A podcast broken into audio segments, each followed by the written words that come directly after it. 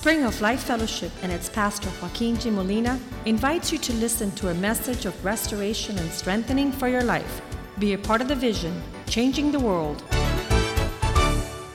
Padre, te damos gracias por tu bondad sobre nuestras vidas. Te damos gracias por tu palabra, que es nuestro aliento, nuestro ánimo, nuestra lámpara a nuestros pies, luz a nuestra senda para no tropezar, oh Dios.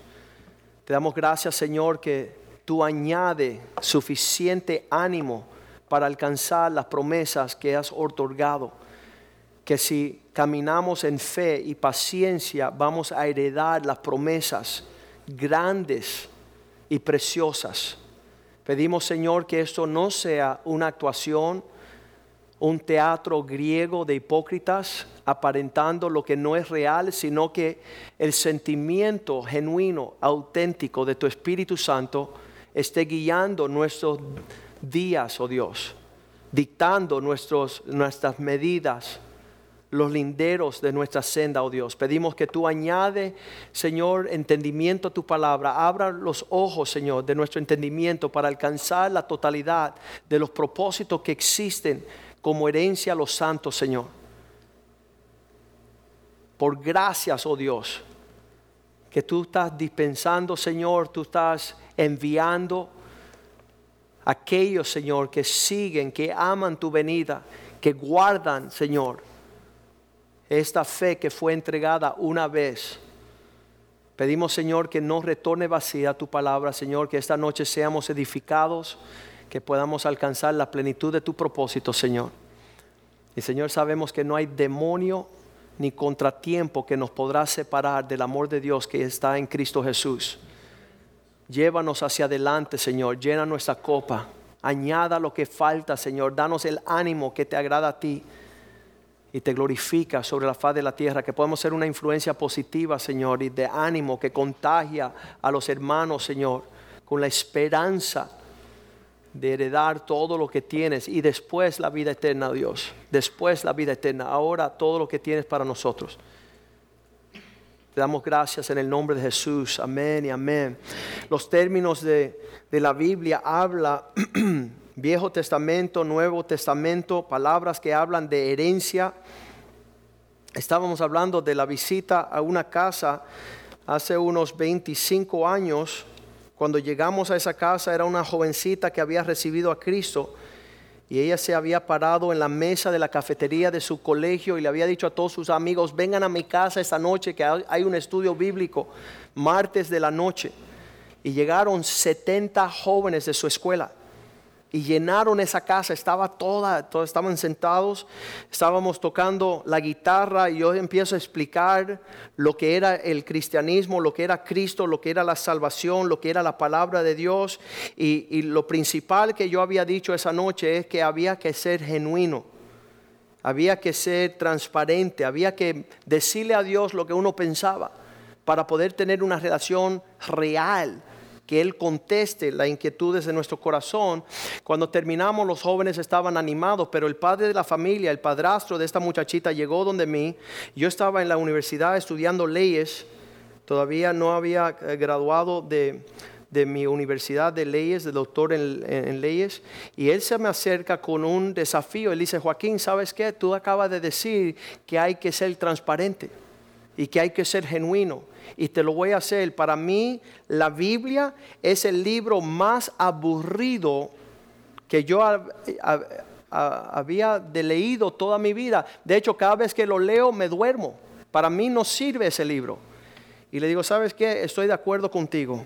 Acabo de terminar un curso en la escuela de leyes que se llama Leyes Testamentaria, que es las leyes de los muertos que dejan herencia. Y he leído los testamentos de los gran presidentes que ya han muerto, de Lyndon B. Johnson, de John F. Kennedy, de Nixon. Y, sabes que son documentos bien gruesos, más de 100 páginas, hablando cosas y términos legales y términos legales. Y es aburridísimo. Y la Biblia es un testamento para una herencia de promesas. ¿Sabes lo único que no se aburren cuando están leyendo los testamentos de los presidentes, sus hijos? Están gozándose y leyendo ese testamento con lupas. Y quieren entender cada término, cada provisión, cada párrafo, porque cada palabra significa una herencia grande. Y la Biblia es un testamento para los hijos. Y como tú eres un hijo del diablo, a ti no te toca nada. Así que se me hace que es necesario que tú recibas a Cristo. Porque Juan 1.12 dice que todos aquellos que le recibieron a Él, le dio potestad de ser hijos de Dios. Para todos aquellos que le recibieron y creyeron en su nombre. Vamos a leerlo, el Evangelio de Juan, capítulo 1, versículo 12. Mas a todos los que le recibieron, a los que creen en su nombre, los que lo reciben a Él, los que creen en su nombre, Él le da la potestad de ser hechos hijos de Dios. Y ya cambia el asunto, porque yo recibo a Cristo, creo en Cristo, soy hijo de Dios y ahora hay una gran herencia de todo lo que Dios tiene para mí en este libro. Entonces para ti es aburrido, para mí no. Estoy chequeando ahí, leyendo este libro como los hijos de los presidentes. Y es importante que entendamos que igual que la ley de la siembra y la cosecha está vigente, también dice la palabra en Colosenses capítulo 3, versículo 23, que nosotros debemos, dice, y todo lo que hagáis, hacerlo de corazón ¿Por qué estamos reunidos acá? ¿Por qué somos parte de una iglesia? ¿Por qué estamos juntos en esta participación? Yo no estoy en necesidad de un ejercicio religioso. Yo no tengo necesidad de un comportamiento teológico, sino de corazón, no para los hombres. No estamos participando de, estas, de este servicio al Señor para los hombres, como dice Wellington Boom, para que vean si llegamos o no llegamos. Ya yo sé que cuando no llegan es porque no le interesan. Yo no he visto, yo le he hecho esta prueba a muchos hombres.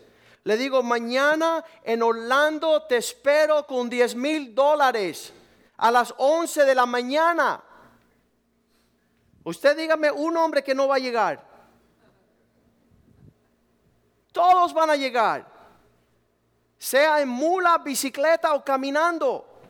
Van a llegar. ¿Por qué? Porque tienen promesa de recibir lo que se le expone. Y entonces, ¿por qué no están llegando a la herencia que hay en Cristo? ¿Por qué faltan con tanta facilidad? No, pastor, porque tengo que pagar dos toles en llegar. Qué bueno. Qué triste. Qué triste.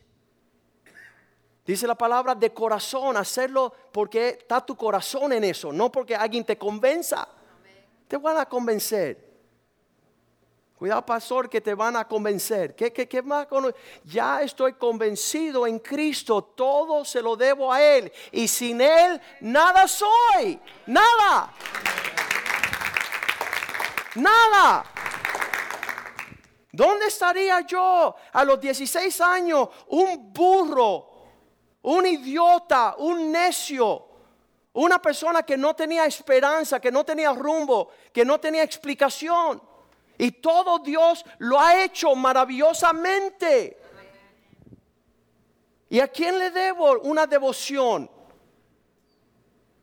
No a los hombres. No a los hombres. Hazlo de corazón, como para el Señor. Yo, yo quiero, oye Señor, cuando llegue al cielo, te quiero servir, pero aquí en la tierra el tráfico está horrible. Qué miserable los musulmanes, los budistas, los, los, Hare Krishna, los mormones, por ahí en su bicicleta, los testigos de Jehová tocando puertas. No, pastor, tú no puedes esperar que yo esté sirviendo a Cristo como tú quieras. Fácil es para ti. Fácil es para mí. Porque entiendo que Él dio su vida por mí. Entiendo que no estaría yo ni cerca a lo que estoy gozándome hoy si no fuera por Cristo. No para los hombres. ¿Qué dice aquí la Biblia en el versículo 24? Con el conocimiento, sabiendo que del Señor vamos a recibir recompensa. ¿De quién? De nadie, porque Dios al doble ánimo no piensa tal que reciba nada del Señor. El Señor no está financiando, reparando, bendiciendo al irresponsable. Hemos pensado que sí, que el Señor es nuestro siervo y no nosotros sus siervos. Sabiendo que del Señor vamos a recibir recompensa. ¿De qué? De una herencia. ¿De qué, es eso, pastor? Si nunca nadie me ha hablado de una herencia. Sí, hay una herencia para los que están en Cristo para los que son fieles, porque Cristo es el Señor. Cristo el Señor servís. Sabes, allá en Hebreo capítulo 12, dice la palabra de Dios que hubo uno que menospreció su herencia. Su herencia no la cuidó con temblor y temor. Hebreos 12, versículo 15. Tengan cuidado con las raíces de amargura. Alguno deje de alcanzar el favor de Dios y sean estorbados por estas raíces de amargura. Muchos son contaminados. ¿Quiénes son estas personas que no pueden heredar lo que Dios tiene para ellos porque hay un impedimento en su corazón que no los deja llegar? Y que constantemente estoy recibiendo llamadas, pastor, fulano, fulano, citrana, citrana. ¿Qué tiene que ver el círculo de estos necios con que tú alcances la herencia que tienes en Cristo? ¿Cómo tú permites que otra cosa se interponga a la herencia que Cristo tiene por ti? Que Cristo ha alcanzado. Cuidado. Versículo 16, que no exista un fornicario o hombre profano, persona profana como Esaú, que por una sola comida vendió su primogenitura. La conveniencia de, oye, dame el plato de lentejas y te dejo con todo. Déjame quedarme en casa. Déjame no tomarlo en serio. Deja cool. Deja, deja tomarlo suave. ¿Sabes qué? Te vas a perder. Te vas a perder porque esto no dice la palabra que lo tome suave. Dice que lo tome con toda mayor intensidad, viendo que ya el regreso de Cristo está a la puerta. No significa tomar, llegan a mi oficina, pastor, creo que voy a tomar un break. Mira, tómate un break tú, me voy a tomar yo, vamos a cerrar la iglesia y todo el mundo en break. Ya, vamos en break. Dice con mayor fervencia, con fervor, más y más intenso. Vuelva a tu primer amor. ¿Por qué? Porque estás tibio. En tu primer amor no había nadie que te dejara de tú participar en las filas de adelante. Mira cómo están las filas de adelante hoy, vacías. Solo los ancianos. Qué tremendo. Si no fuera por los ancianos, ¿dónde estuviéramos? Y hemos predicado y predicado y animado y animado y predicado y predicado y predicado, pastor. Yo creo que ya yo eh, fue, fue comiquísimo. Llegan y dicen estas parejas, llegan y dicen, pastor, ¿sabes qué? Sentimos que esta es la mejor iglesia de todo Miami. Ya cuando empiezan así, ya le estoy dando su carta de renuncia y despedida y tú eres el mejor pastor. Mira, de aquí a todo lo que yo conozco, tú eres, y ya yo sé. La música es increíble, los jóvenes, los pastores, la dedicación, pero hemos decidido junto con mi bruja, digo mi esposa, que ya no vamos a volver. Es clásico. Y sabe- sabes cómo yo le doy gracias a Dios y cuando se van estoy danzando en la oficina. Gracias Señor. Estoy gozándome. ¿Sabes por qué? Para no perder la gracia de Dios y desperdiciarle ante personas que no han visto el Evangelio, no han visto el reino, no conocen una herencia. Por eso la entregan. Dice la Biblia que uno que encuentra una perla vende todas las cosas para para llevarse la perla pe- aquí, venden la perla y se van con los estiércol de los puercos, como el hijo pródigo. Y aquí estamos, el Señor nos está hablando de que este hombre, por una sola, por un gusto terrenal, temporal, vendió su primogenitura. Significa, no quiso la doble porción. No quiso doble. Mira, el primogénito se llevaba el lugar del papá. Él se quedaba cuidando la familia. Él tenía doble porción de todos los bienes y él tenía la bendición de pacto y legado de parte de Dios, que es mayor que lo, físico, ¿no? Dice que el Dios de Abraham, Isaac y Jacob, la bendición de Dios sobre estos hombres, no solamente lo económico, no solamente la autoridad de la familia, sino que Dios respaldaba a estos hombres. Y este lo vendió. Vendió su primogenitura, versículo 17, el lugar que Dios le había otorgado, porque ya sabéis, ya sabemos cuál fue el fin de esa historia, que aún después, deseando heredar la bendición, fue desechado. E- Eso va a ser estelar, porque nadie se pone en ese lugar.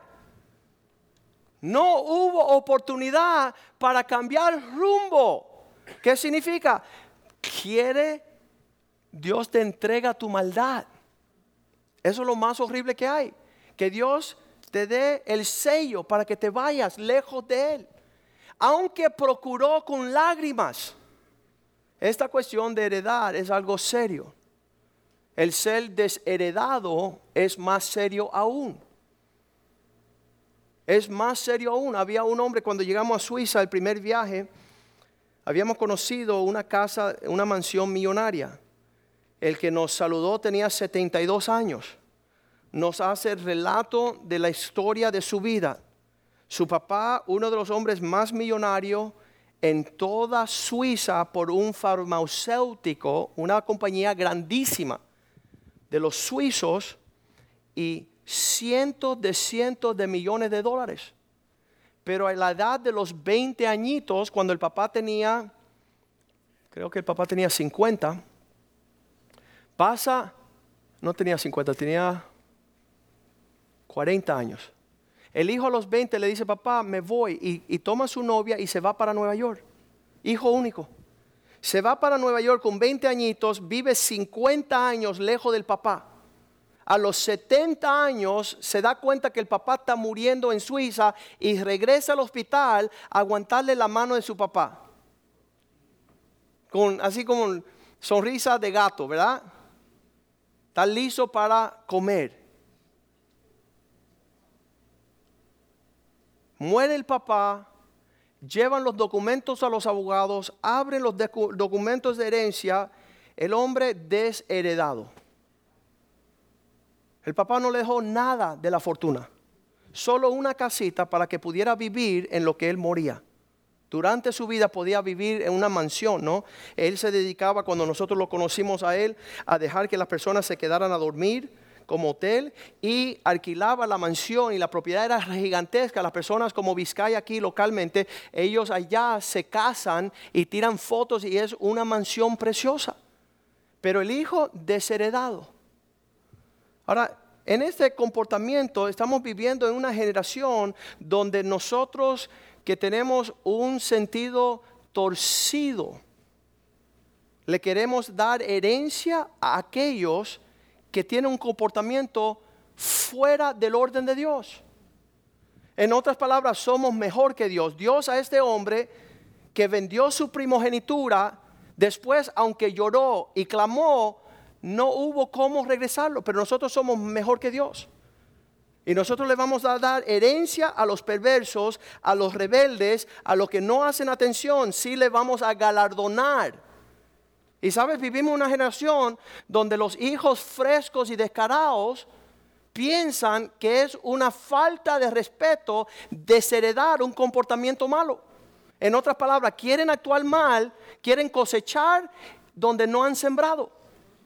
Quieren recibir de donde no han hecho un comportamiento de honra.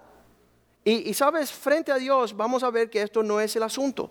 Dios no, dice que por más que Él lloró, por más que quiso arrepentirse, no hubo, no hubo participación. Y entonces, ¿qué significa Gálatas 5.19? O no, 5.21, perdón.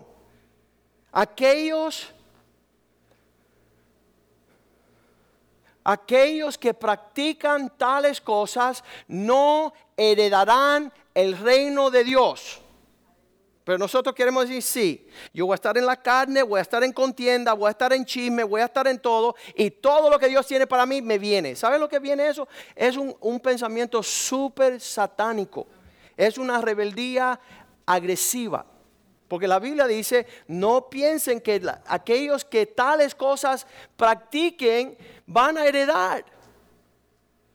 Nuevamente, Dios no está en la injusticia. Dios no está esperando darle una heredad, una herencia a los borrachos, los orgías, a, personas que hacen semejante estas cosas. Y amonesto como ya os le he dicho antes, una cosa repetida, que los que se conducen de tal forma no heredarán lo que Dios tiene para ellos. Y entre nos no hay cosa más triste que no heredar lo que Dios ya tiene para nosotros. No hay cosa más triste. Yo le digo, ayer estábamos sentados con Geraldo y con Denise y dice, mira, quieto en base que vuestra herencia es grande en Cristo. No os presuráis. No, no, se no salgan de los tiempos del Señor, porque si con paciencia y esperando van a heredar todas las cosas. Dios no, no, nos, no, no le falta el poder arroparnos de manera maravillosa. Hebreos 6, 11 y 12. No siendo, pero deseamos que cada uno muestre, diga conmigo, muestra, la misma solicitud. No, yo no lo quiero mostrar, pastor. Está bien, no hay problema. Pero tampoco piensa que hay una herencia. Tampoco piensa que vas a recibir sino que con solicitud pueda tener certeza de esperanza. Si hay un comportamiento tal, hay una herencia tal. Si no hay un comportamiento tal, no te vista que no vas. Versículo 12. La certeza de la esperanza basada en mostrar solicitud a fin de que no os hagáis perezoso sino imitadores de aquellos que por la fe y la paciencia heredan. Los que persisten, los que son solícitos, los que son diligentes, los que tienen certeza de esperanza, no van a fallar de lo que viene, porque Dios es fiel, es aquel que prometió. Lucas 12, 13, llegan dos hermanos a Cristo y dicen, oye, dile a mi hermano que comparta conmigo la herencia de nuestro papá. Y dice, oye, yo no soy juez en esos asuntos, ya eso está puesto en la presencia del Señor. Le dijo uno de la multitud, maestro, dile a mi hermano que me dé, de ¿De qué? De la herencia. Y ven acá, y como tú, fresco, vas a heredar donde no fuiste hijo. En la hora de, de, recibir como hijo la herencia, quieres recibir, pero en la hora de obediencia y de fidelidad, ¿sabes qué le dijo Cristo a este versículo 14? Porque ahí queremos manipular todos. Él le dijo, hombre, ¿quién me ha puesto sobre vosotros como juez o partidor. La finalidad, hermanos, créeme lo que le estoy diciendo, que cada uno hereda según la justicia de un juez perfecto. Dios es fiel. Él sabe cómo otorgar la recompensa. ¿A quiénes? ¿A sus hijos? ¿A quiénes? Gálatas 4.1. A los que por un tiempo entre tanto que somos jóvenes, el heredero que es un niño, nada es diferente con un esclavo, aunque llegará a ser el Señor de todas las cosas. Pero aquel que no sabe conducirse como un siervo, como un dulas, como un esclavo, no está preparado en que le den nada porque de nada fue fiel. En lo poco fuiste fiel, en lo mucho te pondré. En mayor provisión, versículo 2. Sino que está bajo tutores, está bajo aquellos curadores, eh, eh, maestros, hasta el tiempo señalado por quién? Por el Padre, versículo 3. Así también nosotros cuando éramos niños estábamos en esclavitud bajo los rudimentos del mundo, versículo 4. Pero cuando vino el cumplimiento del tiempo, Dios envió a su Hijo, nacido de mujer, nacido bajo la ley, versículo 5, para que redimiese a los que están bajo la ley a fin de que recibamos adopción de hijos. Eh, es recibir la porción de hijos. ¿Sabes qué? Estamos viendo en Lucas 15 que los hijos, el hijo pródigo le vino al papá y le dijo, dame la herencia. El papá le dijo, dice que le partió a ellos. Significa a los dos. Le dio la herencia. Al menor y el mayor. El mayor tenía un problema serio porque cuando vuelve su hermano no quiere celebrar y no solamente no quiere celebrar, le dice al padre, yo que soy tu hijo, que nunca me he ido, no me has dado ni una cabra. Ven acá, hijo mayor, no te dieron doble porción porque eres primogénito y entonces porque tienes abundancia, ¿por qué dices tener escasez? ¿Por qué ni siquiera un chivo puedes dar tú y estás pidiendo un chivo cuando todo es tuyo? Y hay personas que no importa cuánta herencia reciben, siempre están viendo lo restante, lo faltante. Nunca están agradecidos, nunca te dicen gracias, nunca muestran el afecto de la honra. Vamos a Génesis 27, donde tenemos el repartimiento. estamos ahí, estamos siguiendo la vida de Abraham. Padre de la fe porque queremos ser como Él, queremos aprender de su historia. Estando en Génesis 27 vemos que Isaac está viejito, versículo 1, y sus ojos ya decaían, sus ojos se oscurecieron, quedándose sin vista. Dicen los que conocen la historia de que él tenía 132, 137 años llamó a Esaú su hijo mayor y le dijo, hijo mío, y él respondió, heme aquí papá. ¿Cómo los hijos están cerca cuando hay repartimiento de herencia, verdad? ¿Cómo empiezan a llamar a papá y a mamá? ¿Qué papá estoy aquí? Versículo 2. Él le dijo, he aquí yo soy viejo, no sé el día de mi muerte. ¿Sabes lo que dice la Biblia en Génesis 35, 28? Como él no sabía el día y tenía 137, 132 años, la Biblia dice, y fueron los días de Isaac 180 años. 40 años antes de morir, él está pensando qué va a suceder el día que yo muera. Y tengo que pasarle a mis hijos su herencia. Así que como no sé el día en que voy a morir, versículo 3, hazme el favor y toma tus armas. Génesis 27, versículo 3. 27.3.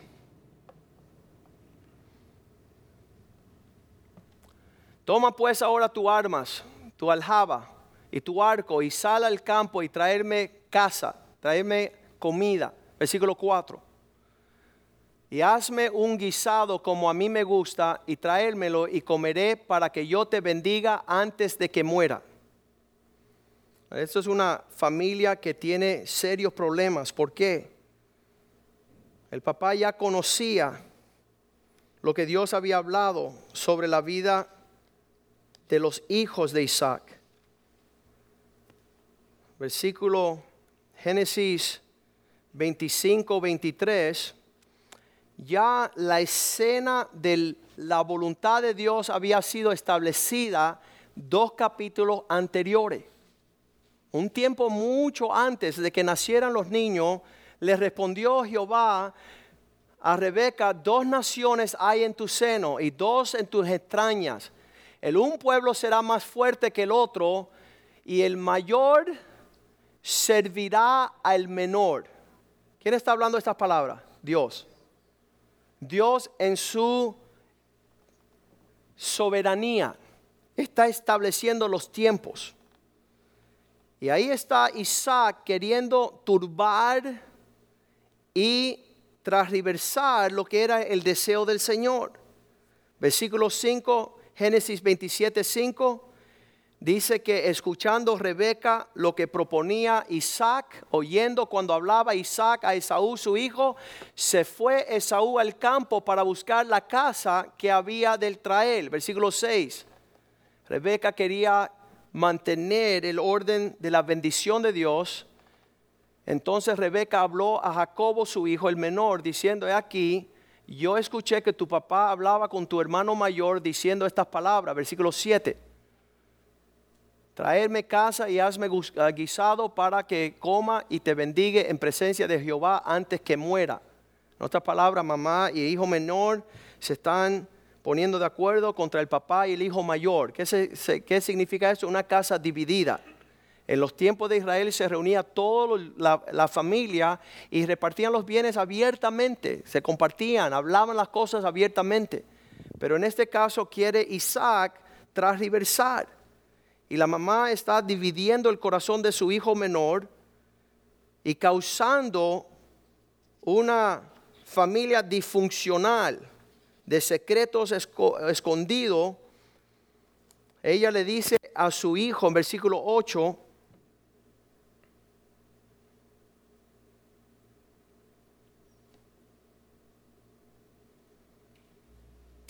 obedecerme en esto, a mi voz, lo que te voy a mandar. Versículo 9.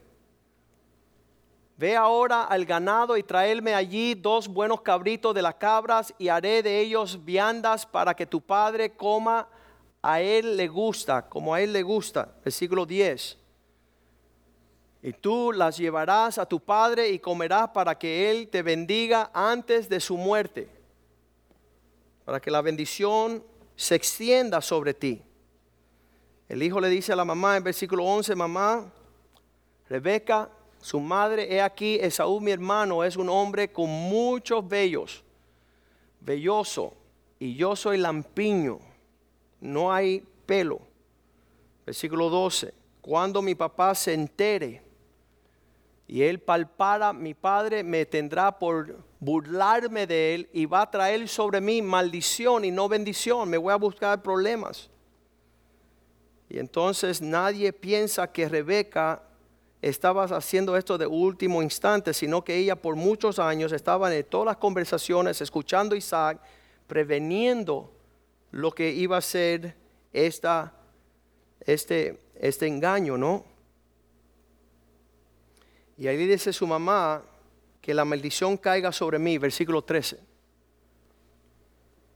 Su madre respondió, hijo mío, sea sobre mí tu maldición, solamente obedece a mi voz y ve y traérmelo. Sabes, en todas estas cuestiones las personas se preocupan y qué estamos supuestos a hacer en un momento donde las cosas están transversadas.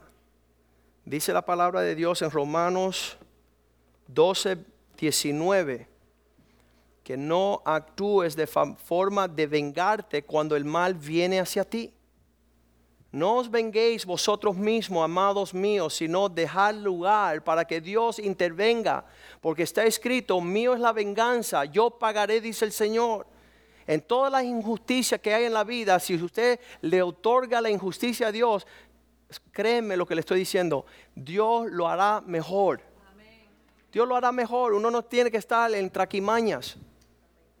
Dios es fiel. Entonces, ¿cuál será nuestro comportamiento? Lo que dice ahí, no te no os vengáis, versículo 21, sino pagar, no seas vencido por lo malo, sino vence haciendo el bien al mal.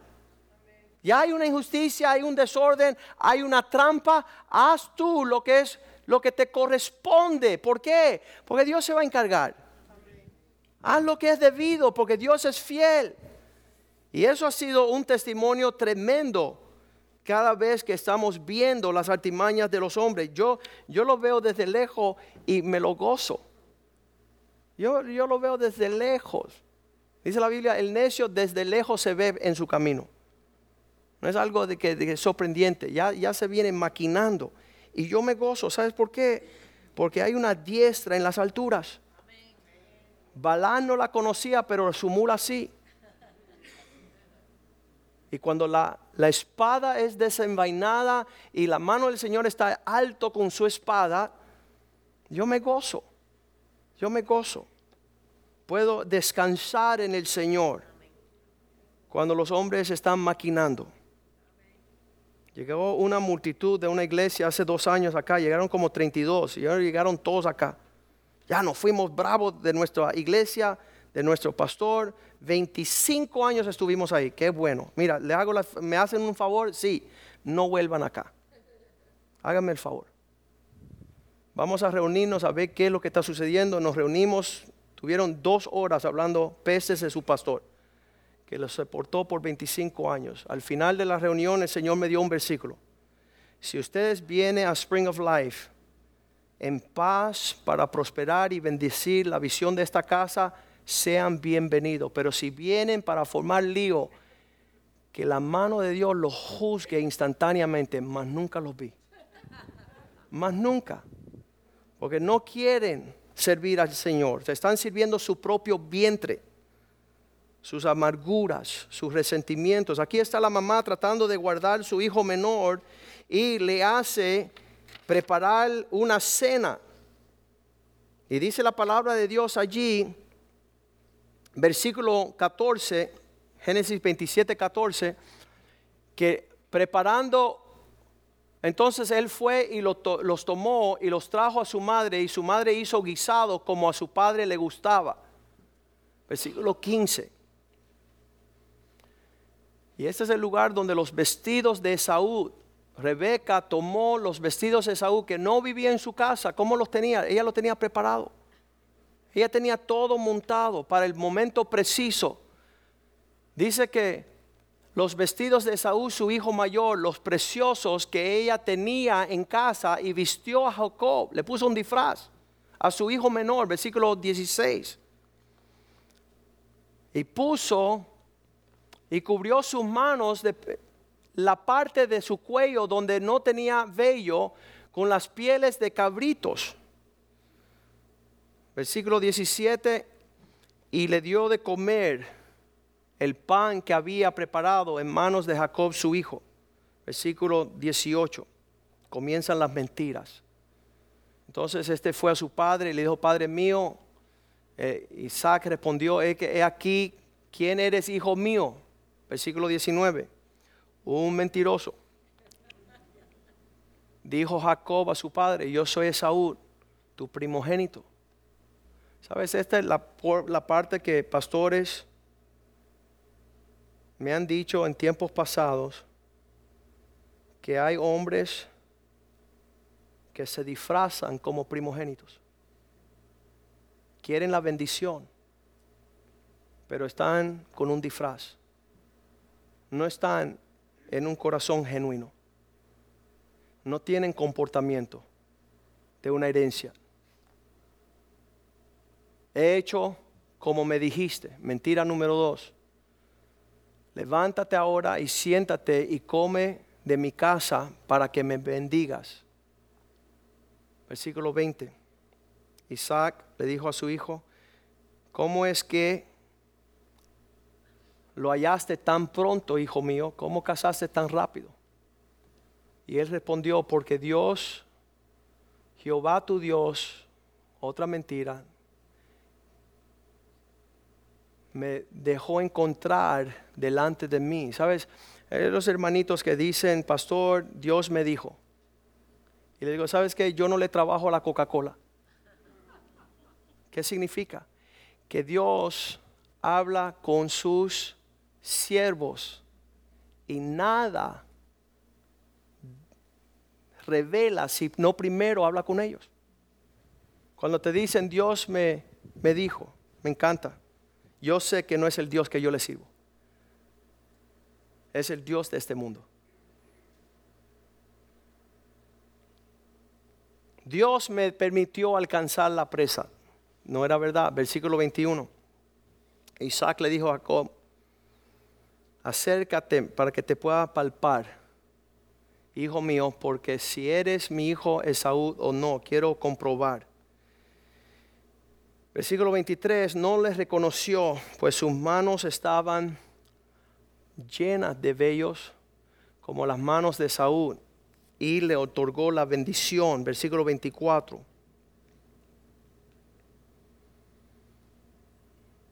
¿Eres tu hijo Esaú? Y Jacob dijo, sí soy. Otra mentira. He aquí, versículo 25. Dijo también, acércamela y comeré y de la casa de mi hijo para que yo te bendiga. Y Jacob se le acercó, Isaac comió y trajo también vino y bebió. Versículo 26. Su padre Isaac le dijo, acércate ahora y bésame, hijo mío. Versículo 27, cuando él vino cerca y le besó, olía el olor de sus vestidos y le bendijo diciendo, mira, el olor de mi hijo como el olor del campo que Jehová ha bendecido. Versículo 28. Dios te dé del rocío del cielo y de las grosuras de la tierra y la abundancia del trigo y del mosto, que la provisión de los cielos venga sobre ti. Versículo 29, hasta que los otros pueblos te sirvan y las naciones se inclinen a ti. Sé, Señor de tus hermanos, un lugar de honra, y se inclinen ante ti los hijos de su madre. Malditos los que contra ti maldicen y benditos los que te bendicen. ¿Sería justo que Saúl, que no le dio importancia a esto, recibiese? Fuera, fuera cosa extraña que llegue Saúl ahora a ponerse enojado. Versículo 30. Dicen las personas que muchas veces Isaac, quizás en el apuro de tratar de traicionar el orden en los tiempos del Señor, quería otorgar rápido. Y cuando uno está actuando rápidamente, uno está observando lo que está sucediendo. Por eso no se dio cuenta de lo que ocurría. Pero el versículo 30 dice, aconteció luego que Isaac, acabado de bendecir a Jacob, el hijo menor, apenas había salido Jacob delante de él, que Esaú, su hermano, volvió de cazar. Versículo 31. Al volver de cazar, dice, él hizo también el guisado y se lo llevó a su padre. Y le dijo, levántese, mi padre, coma de la casa de su hijo. Motivación para que me bendiga lo que habíamos hablado cuando comenzamos esta noche de las personas que están haciendo las cosas con motivo de un interés y no de corazón. Si estoy recibiendo lo que yo quiero, cuando yo quiero, como yo quiero, donde yo quiero, entonces voy a estar feliz. Eso no es un siervo, porque el siervo no busca lo suyo, sino aquello que es del Señor. Versículo 32, su papá Isaac le dijo, ¿quién eres tú que te presentas? ¿Quién eres tú?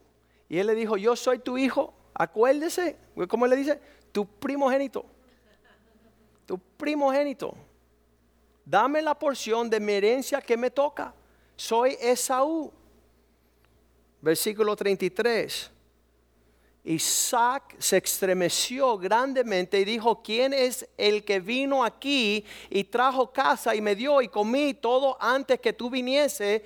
Yo le bendije y él será bendito. Clara le gusta decir, lo dicho, dicho está. Lo ocurrido, ocurrido está. ¿Por qué, ¿Por qué estás tratando de alterar y distorsionar y esperar? Lo que no apreciaste, lo que no tenía valor. ¿Por qué te mintieron? ¿Por qué te engañaron? ¿Por qué te robaron las ropas de gala, de siervo? Y ahí en ese instante, versículo 34, le da un ataque epiléptico a Esaú. Como un hijo malcriado, tirando una pataleta, queriendo ahora Esaú oyó las palabras de su padre, clamó una gran y muy amarga, raíces de amargura. Menospreció la herencia en los años que Dios se la estaba otorgando, pero no, no. Y le dijo, bendíceme también a mí, Padre mío. ¿Sabe? No es el tiempo de heredar a un malcriado. No es el tiempo de recibir bendición de lo que no sembraste, lo que menospreciaste. Y el papá le dijo, el versículo 35, no, le siguió diciendo, ah, no, el papá le dice, tu hermano vino y me engañó y tomó tu bendición. Esto es cuando comienza todos los acontecimientos de todos los argumentos, fulano, ciclano, menganito todo lo que no tiene nada que ver con tu herencia delante de Cristo, basado en tu fidelidad. Un hermano hace 10 años se fue de la iglesia, pastor, tú arruinaste mi testimonio. Mira hermano, cada vez que usted falló, cada vez que faltó, cada vez que no quisiste, cada vez que fuiste a la casa de la viuda, del huérfano, cada vez que no quisiste otorgar responsabilidad, ese fue el día que usted menospreció y fue denegrando tu honra, denegrando la provisión delante de Dios y delante de los hombres. Dice que Jesucristo fue creciendo en gracia delante de Dios y delante de los hombres. Y nosotros queremos crecer delante de Dios y que se vaya para el infierno todos los hombres y todo lo que opinan. Pero si estamos en un lugar y tomamos a 100 hombres y nos hablan, ahí está el juicio. Ahí está la palabra. Ahí está, dice, tenemos la sabiduría de Dios. Tenemos la mente de Cristo. ¿Qué es eso? Cuando los hermanos, sabes, cada vez que ha habido situaciones en esta iglesia de cualquier índola grande, tomo 10 familias y, sentamos y escuchamos a ver qué, qué dice. Ok, mira, mira lo que dice el cuerpo de Cristo. Y cada uno empieza a hablar el Espíritu de Dios. Unánimes, un sentir con lágrimas en nuestros ojos. Y sabes que se van bravos, no quieren escuchar. No quieren escuchar la realidad, quieren vivir en su propia fantasía, en su amargura.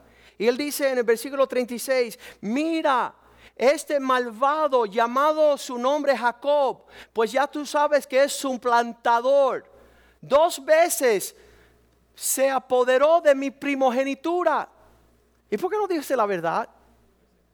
¿Por qué no dice yo la menosprecié por un plato de lenteja? Yo fui un soberbio, un arrogante, un orgulloso. ¿Por qué no dicen la verdad? Él se apoderó de mí, tomó a ventaja. He aquí ahora ha tomado nuevamente mi bendición. Y dice, ¿y no has guardado bendición para mí? No, Él no ha guardado bendición para ti, pero tú tampoco has querido la bendición. Proverbios 10, 22 dice, la bendición de Dios es la que nos prospera y no añade tristeza. ¿Quién nos podrá apartar de la bendición de Dios? Solo yo.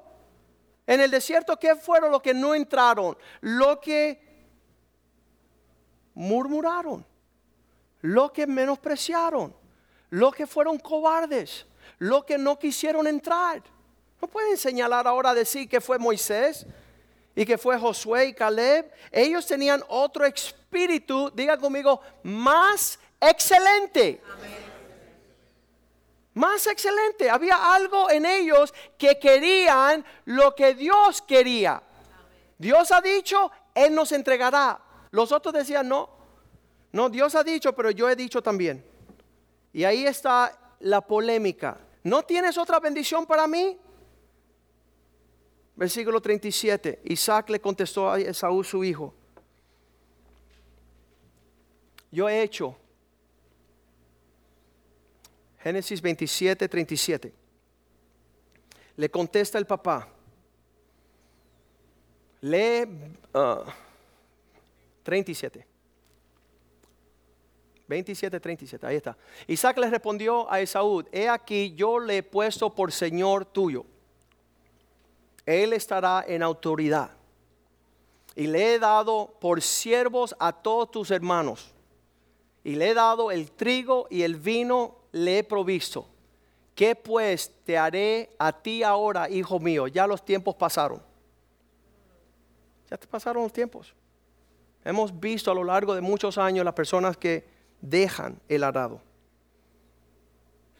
Empiezan a mirar atrás, empiezan a comparar. Dios no hace acepción de personas. Versículo 38, él dice, bueno, siquiera no tienes más que una sola bendición, bendíceme también a mí, Padre mío. Y alzó su voz y lloró. Versículo 39, Isaac su padre le dijo, He aquí, será tu habitación en grosuras de la tierra y del rocío de los cielos de arriba. Versículo 40. Y por tu espada vivirás y tus hermanos servirás y sucederá cuando te fortalezcas que descargarás su yugo de su servicio, de tu servicio. Versículo 41. Ahí es cuando empieza todo la amargura de nuestro corazón, aborrecer a todos. Aborreció Esaú a Jacob por la bendición que su padre le había bendecido y dijo en su corazón, esperaré los días del luto de mi papá, voy a esperar que muera mi papá y después voy a matar a mi hermano. Voy a asegurarme que yo salga de la jurisdicción de todos aquellos que me vieron menospreciar lo que Dios estaba dándome. Esa es la finalidad de aquellos que caminamos. Jeremías 17:4 dice, el Señor, y perderás la heredad que yo te di y te haré servir a tus enemigos en la tierra que no conociste. Porque fuego habéis encendido en mi furor que para siempre arderá. No vas a servir a Cristo y a los hermanos, vas a servir a Satanás y a los demonios. Vas a terminar en oscuridad, en gran hiel de amargura, por causa de no poder recibir lo que Dios te había otorgado. ¿Qué es lo que Dios le otorga al hombre? Lo dice ahí el versículo 5 que vendrá maldición, maldición por aquel que está confiando en su carne que pone su fuerza en un argumento carnal y su corazón se aparta de los principios del Señor. Este recibirá cosas malas. No queremos hablar eso. No queremos hacer distinción. Decimos, pastor, ¿quién era usted para juzgar? Mira, voy a juzgar según la palabra. Si estás en la carne, no vas a heredar el reino. Si estás en el espíritu, versículo 6 Dice, aquel varón será, ah, el rebelde de la carne será como retama en un desierto, no verá cuando vendrá el bien, sino que morará en sequías, en el desierto, en tierras despobladas, deshabitadas. ¿No quieres andar en comunión? No estés en comunión. Aíslate. Esté tan lejos donde no se escuchan los cánticos del pueblo de Dios. Versículo 7. Mas aquel que en el Señor pone su confianza, será bendito. El que depende de los principios de la palabra, cuya confianza no es en los hombres, es en Dios. Versículo 8. Será como un árbol plantado junto a las aguas. La corriente echará sus raíces y no verá cuando viene el calor. No tendrá desierto, sino que su hoja estará verde y el año de sequía no habrá fatigo, fatiga, ni dejará de dar fruto en el año peor. ¿Y cómo se decide esto? Versículo 9, haciendo las cosas de corazón. Y cuidado porque el corazón es lo más engañoso que todas las cosas, perverso. ¿Quién lo conocerá? Esperamos que esta noche usted pudo haber en la palabra del Señor que hay una herencia. Que si de corazón servimos a Dios y no a los hombres, y tenemos un corazón dado para donde Dios quiere que estemos, habrá una porción. Y aquellos que, como Elías en Segunda de Reyes 2.9, le dice Elías Eliseo, ¿y qué te daré? ¿Qué pides? Ya que tú has sido como un hijo fiel, me has seguido, te han querido desanimar, has pasado dificultades, persiste eh, siguiendo mis huellas, habiendo pasado Elías, le dijo a Eliseo, pídeme lo que quieras que yo haga por ti, antes de que yo sea quitado de ti. Y le dijo Eliseo, te ruego una doble porción de tu espíritu sea sobre mí. ¿A quién se le da la doble porción? Al primogénito. En otras palabras, déjame actuar como un hijo con mayor responsabilidad y fidelidad en esta casa. Déjame yo tomar la carga de lo que papá hace tiempo está llevando. Deja mostrar ser fiel en lo que se me otorga de responsabilidad. Y le dice, cosa difícil me has pedido, versículo 10. Difícil has pedido, tú, tú estás pidiendo correr con los campeones. Tú estás pidiendo estar al frente de la batalla. Si me vieres, si sigues conmigo cuando yo ya no esté, será hecho. Mas si tú no estás presente, no esperes recibir. Si no eres constante. ¿Qué vemos acá cuando Dios lo levanta, verdad? Vamos a seguir leyendo versículo 11. Aconteció que yendo ellos hablando, he aquí un carro de fuego con caballos de fuego apartó a los dos y Elías subió al cielo en un torbellino. Versículo 12. ¿Cuál es la actitud de Eliseo? Viéndolo, Eliseo clamó, papá, papá. Tengo la misma honra, tengo la misma devoción. Estoy alineado con el Dios de los cielos carro de Israel y su gente de a caballo nunca más le vio y tomando su vestido le rompió en dos partes y dice la palabra de Dios que recibió este manto y hizo doblemente todos los milagros que había hecho Elías. Recibió la doble porción del Señor. Ezequiel 47, 13, vemos otra oportunidad que Dios le dice a su pueblo esta es la herencia que he trazado para ti. Así ha dicho Jehová, estos son los límites en que repartiráis la tierra por heredad entre los doce tribus de Israel, pero a José tendrá dos partes. Habrá doble porción. Vamos a ponernos de pies leyendo el Salmo 16, versículo 6, donde la palabra dice que, que David pudo decir, las cuerdas de mi herencia cayeron en lugares placenteros, deleitosos, y hermosa es la heredad de mi herencia que me ha tocado. Dios ha sido justo según mi participación, según, sabes que anoche hubo un sentimiento de decir, bueno, entonces yo soy como Esaú y perdí ya. Y digo, no, porque Dios todavía está extendiendo sus misericordias. Dios te trae a memoria su palabra a ver si busca lo que Dios tiene para ti en tu herencia. Las personas que llegan a Cristo, vemos que vienen personas después y personas después y sucede que los que llegan último son los primeros. Porque están en su primer amor y tomando la responsabilidad, la carga, el liderazgo, la visión, están caminando a, a a pasos gigantescos de lo que Dios quiere para nosotros. Y es tremendo, Proverbios 17.2, donde nos dice que hay siervos que tendrán lugar mayor. El siervo prudente, sabio, se va a enseñorar de un hijo que deshonra y con los hermanos compartirá la herencia. pedimos que el Señor extienda su misericordia hacia nosotros.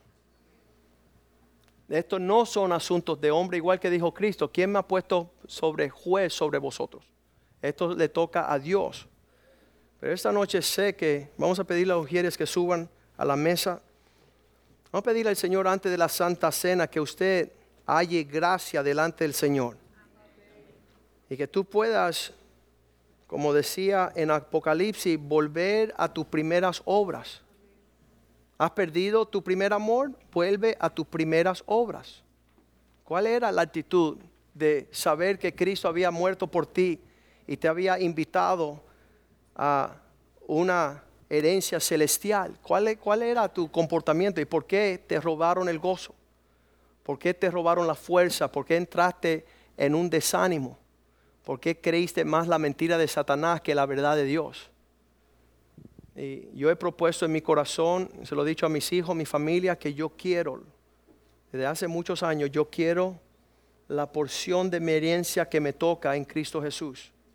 No estamos haciendo estas cosas por una, un deseo de un galardón de hombres. Padre, te damos gracias esta noche por tu palabra. Muchas veces no hemos considerado la seriedad de esta situación. Queremos abrumar las aguas, perturbar la atmósfera y el clima argumentando, pero al final la herencia de cada cual corresponde a su actitud delante de ti. Queremos pedirte perdón, Señor no queremos perder lo que tú separaste para nosotros. Queremos seguir en pos de la preparación necesaria para ser fieles mayordomos con aquello que ha sido separado desde antes de la fundación del mundo.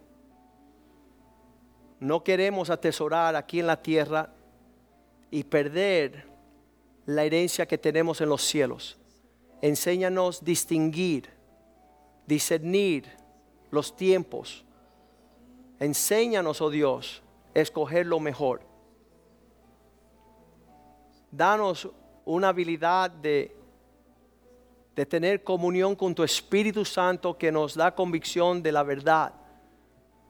Nos muestra los juicios de Dios. Divide correctamente los pensamientos, las actitudes. Nos recuerda de las palabras que Cristo ha hablado. Queremos que esa herencia, como dice Pablo en Efesios capítulo 1, versículo 18, que los ojos de nuestro entendimiento sean abiertos para poder conocer y ver esa herencia gloriosa que tenemos en Cristo. Abre los ojos de nuestro entendimiento para ver estas cosas claramente, Señor, y no andar ciegos desaventurado, desnudos. Pedimos en el nombre de Jesús, oh Dios, que cada uno de nosotros nos vistamos de las ropas de gala, de una herencia gloriosa, como a José, oh Dios. Lo pedimos en el nombre de Jesús. Amén y amén.